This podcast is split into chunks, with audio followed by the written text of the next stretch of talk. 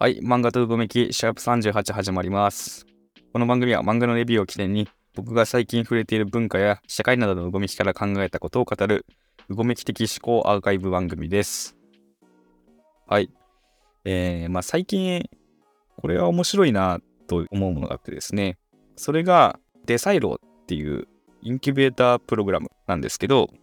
これはあの人文学とか、まあ、社会科学領域の研究者を支援する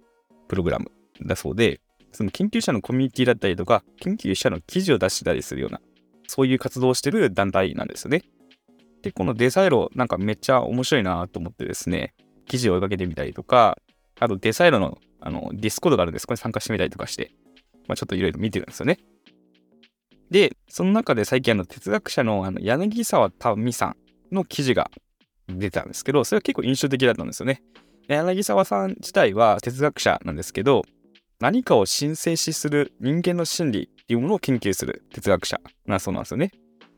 で、まあ、カルチャーだったりとか、アイデンティティ、ポリティクスとか、そういったテーマを若い世代の視点から発信するウェブサイト、ラポのプロデュースもしてるそうなんですよね。で、この柳沢民さんがデサイロにおいては、どういうことをやっていきたいなっていうのを語られてる記事だったんですけど、ここでは私たち性、ウィネスをテーマに探求を進めていこうと語られてるんですよね。この個人主義の今の現代社会において、私たちっていう概念が枯渇してるんじゃないかっていうか、まあそういったことを結構おっしゃられてるんですよね。で、その私たちを取り戻すじゃないですけど、この今の時代において私たちっていうものをどう得るのかっていうかですね、私たち性っていうものをどう捉えるのかみたいなことを考えてらっしゃる人で、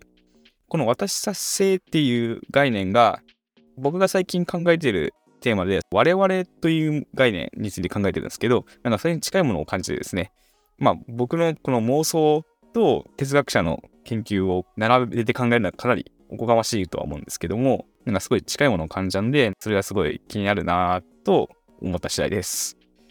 この柳沢さんの研究に関しては、これからしばらく追いかけていきたいなと思ってます。はい。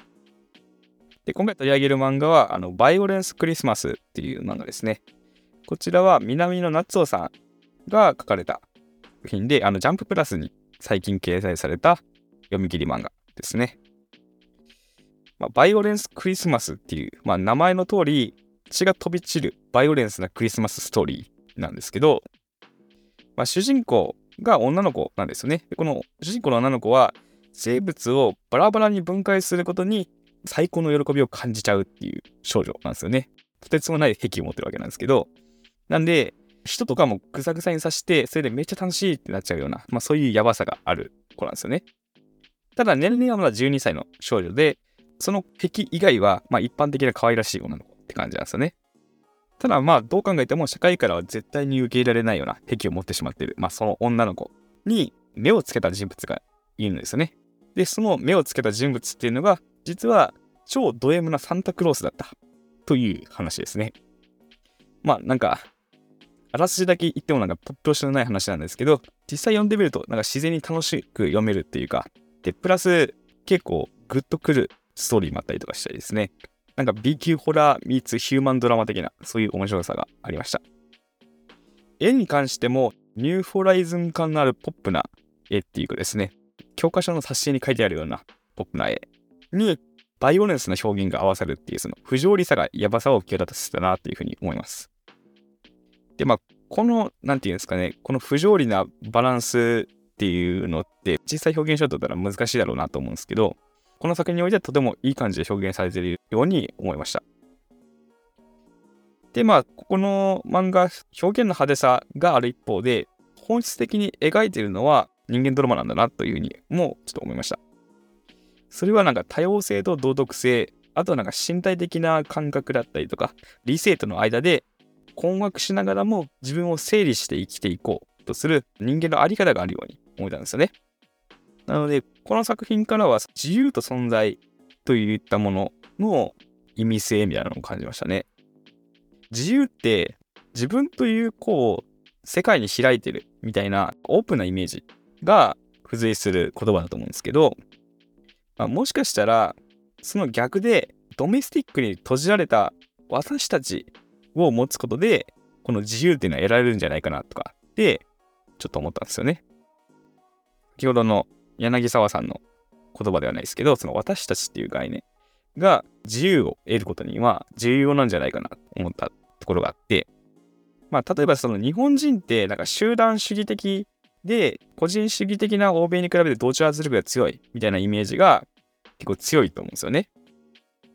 で、実際僕もそんな気は日本で生活する上でよく感じるんですけど、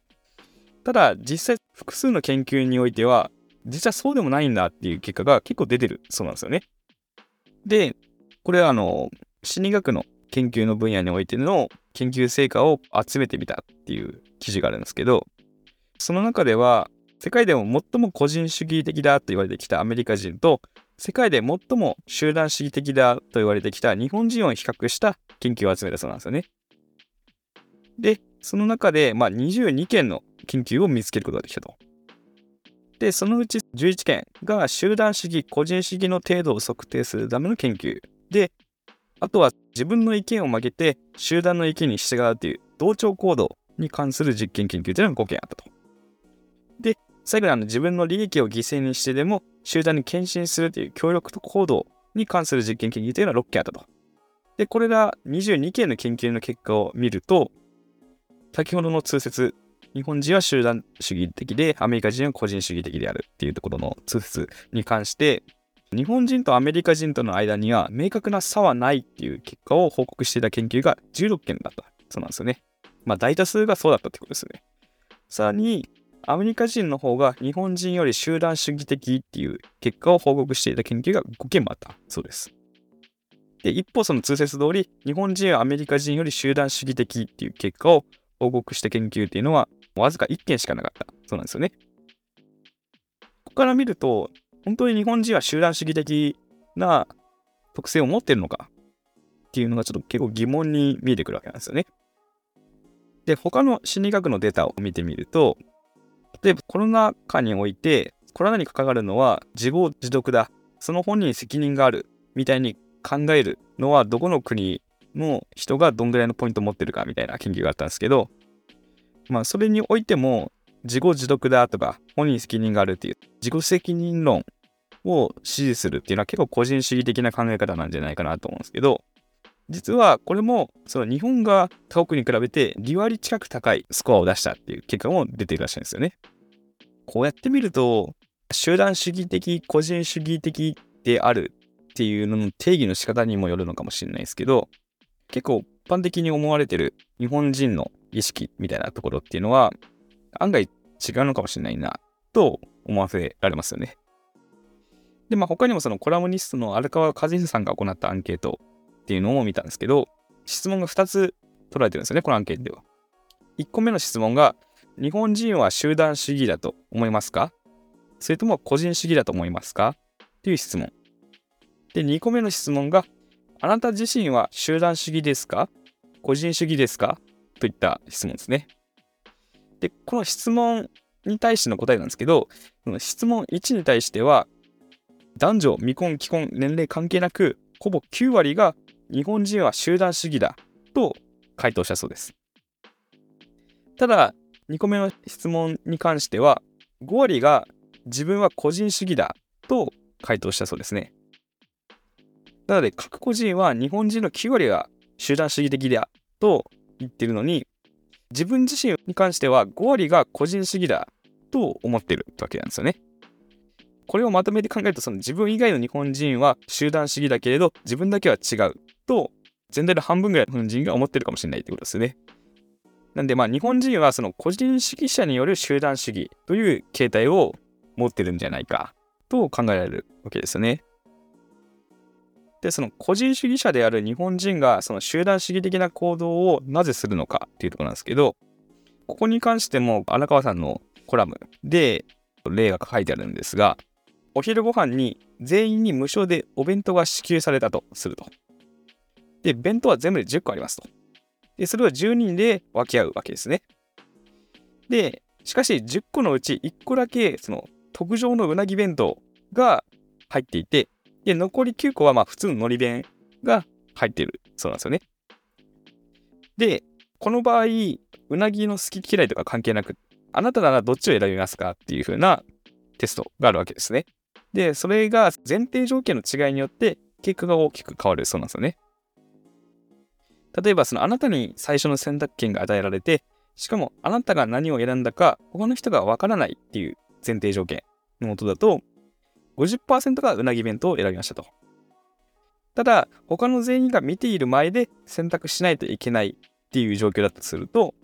そうすると結果はほぼ100%が海苔弁当を選ぶそうなんですよね。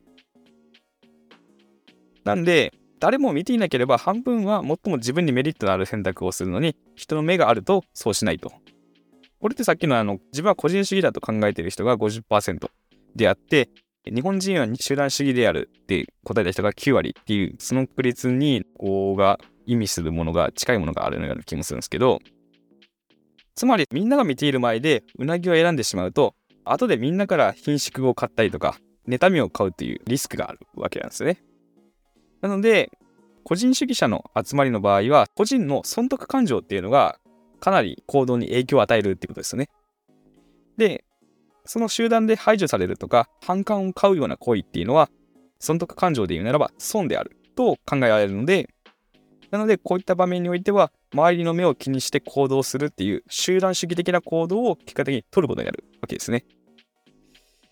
日本人が集団主義的であると言われてるゆえんがここら辺に分かりそうな気もするんですけど、結局その個人としてポツンと社会の中にいると、まあ、結果的に集団的な不自由な選択をしてしまうという矛盾が存在するってことですよね。まあなんかここら辺でその人間は一人では生きてられないっていう部分と競争的な個人主義の部分がコンフリクトを起こしてしまってるような、まあ歪みを起こしてしまってるような感じとも言えるかなとも思いますね。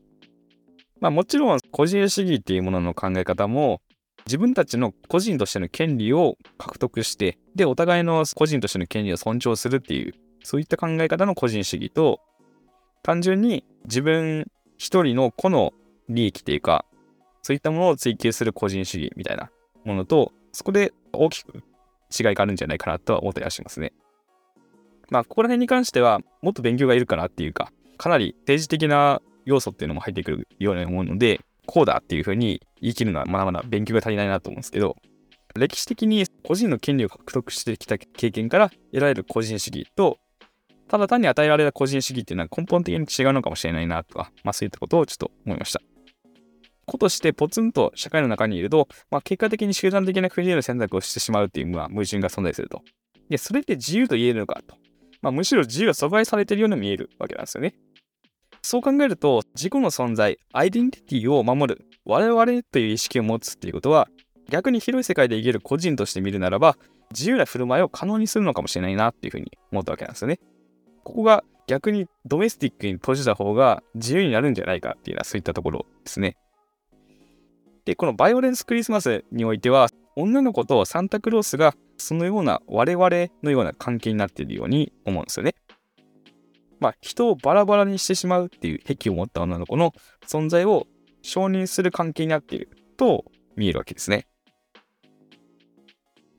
まあ、ただその一方で、この2人が我々になったっていうのは、少女のド S な感性とサンタクロースのド M の感性が合致する、いわば需要と供給が合わさったことっていうのが要因と言えるのかっていうことなんですよね。もしそれが要因であるならば、それってなんか存在自体を認めるっていうよりも、機能的なものっていうかですね、能力主義的な側面によって認められてるんじゃないかなっていうふうに見えるわけなんですよね。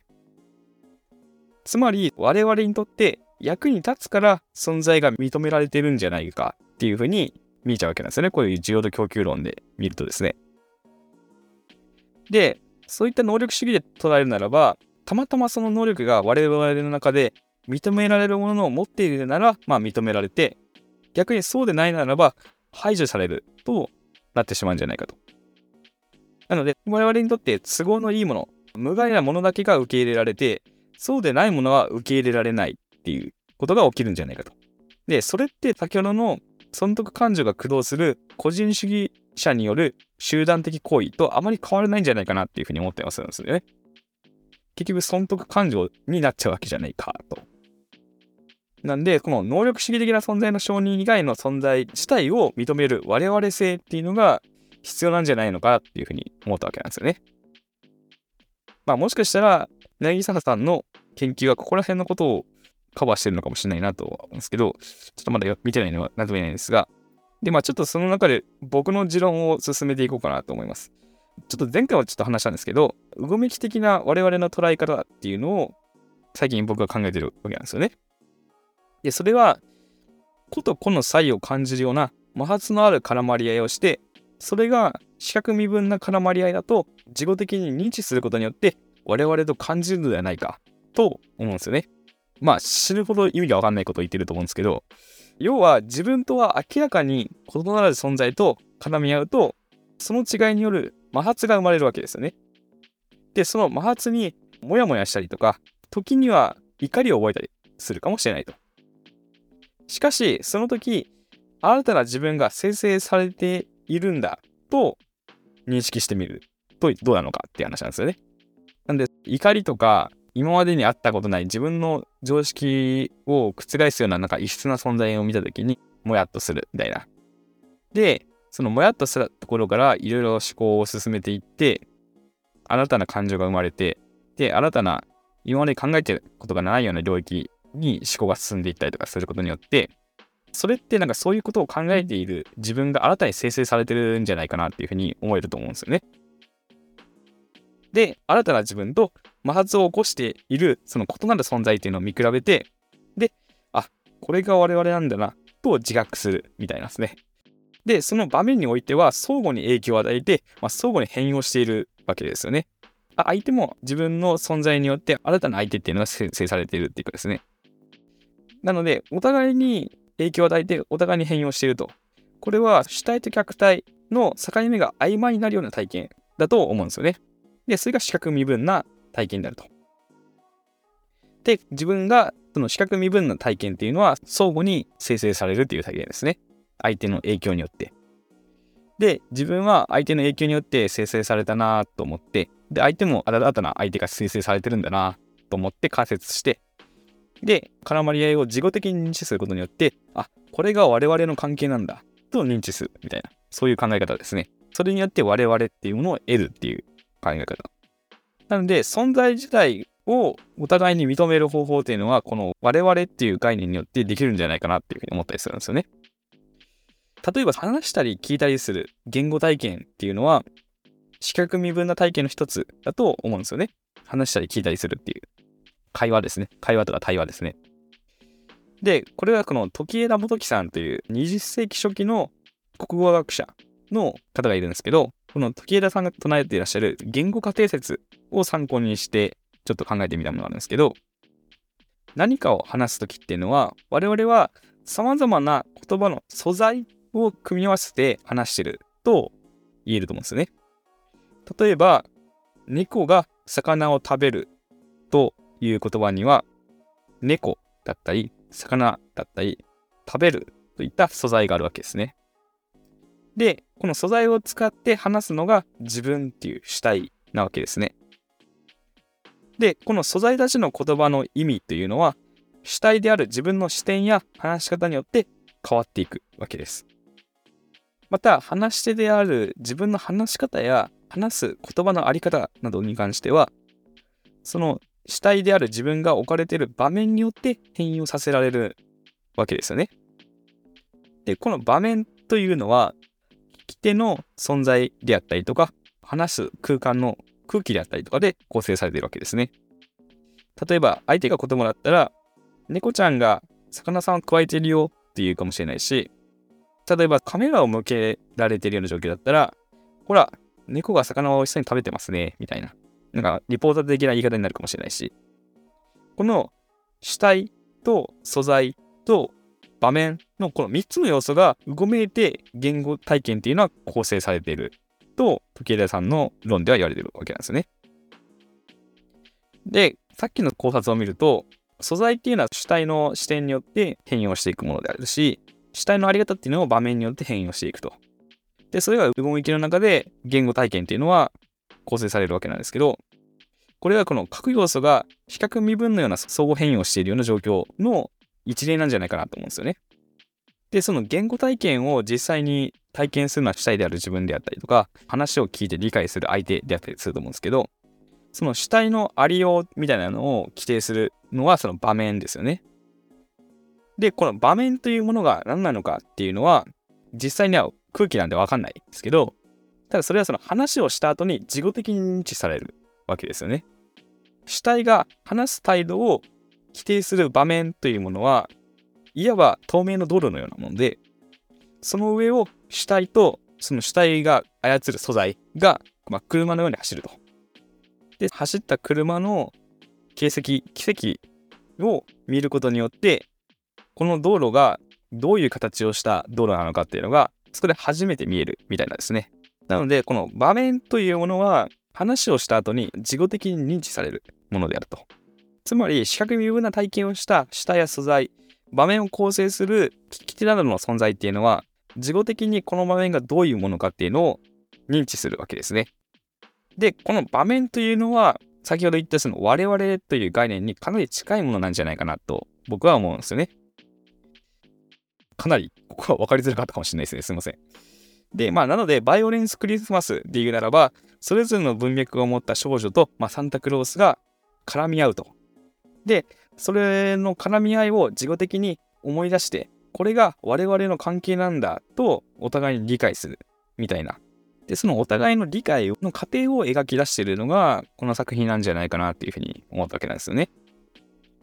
なんで、需要と供給の論でいくならば、2人の絡み合いにある恍惚さや、まあ、お互いの思考やったりとか、快楽っていうのを自己的にモデル化したものが S と M だったということだと思うんですよね。なんで、自分は今の社会での我々を規定する概念、まあ、例えば家族だったりとか、会社、生まれた土地とかっていうものも、結局我々を自己的にモデル化したものでしかないんじゃないかなと思うんですよね。っていうのも、さっきの我々をどういうふうに感じるのかっていった、まあ、過程があると思うんですけど、誰かと誰かがいてコンフリクトを起こして、その摩擦によって新しい自分が生成されたと認識して、で、自分と相手を観察して、あ、これが我々なんだと認知するみたいな。でも実際こんなことをいちいちやってたら、社会は回っていかないっていうかですね、まあ、めちゃくちゃコストパフォーマンス悪いなっていうところなんですよね。じゃあどうするかって言ったら、我々っていう関係性をあらかじめ何かしらのモデルとして型を作っていくと。で、そこにはめ込んでいって考えていた方が、かなり効率が良くなるわけですよね。で、そのモデル化されたっていうものが結局家族だったりとか会社だったりとか生まれた土地とかそういったものだと思うんですよね。なので、そういったモデル化したものっていうのは、本質的な我々を定義するものではないように思うんですよね。で、むしろ、もともとは我々であったそれらの関係性が、そういうふうにモデル化されて、固定化されていくわけですよね。で、それが時間が経つことによって、その関係性のそのプリミティブな部分っていうのが見えなくなるとか、失われていくんじゃないかと。そうやって見えなくなっていくことによって、集団的な息苦しさを生み出してるんじゃないかなっていうふうに思うんですよね。なので、固定化された我々っていうものは呪いになるんじゃないかみたいなんですね。そういうことをちょっと思ったりします。はい。ということで、今回は以上です。今回は我々という概念についてどう捉えるかっていうのをちょっと僕なりに考えて提示してみたっていった回ですね。実際これを聞いてどうですかね？というふうに感じるのかわかんないですけど、今回の僕の話した内容というのは、あくまでも僕の視点と解釈で語っています。ご意見や感想がある方は、ハッシュタグ漫画道具向きでつぶやいてください。最後にこの番組気になった方はぜひフォローお願いします。それではさようなら。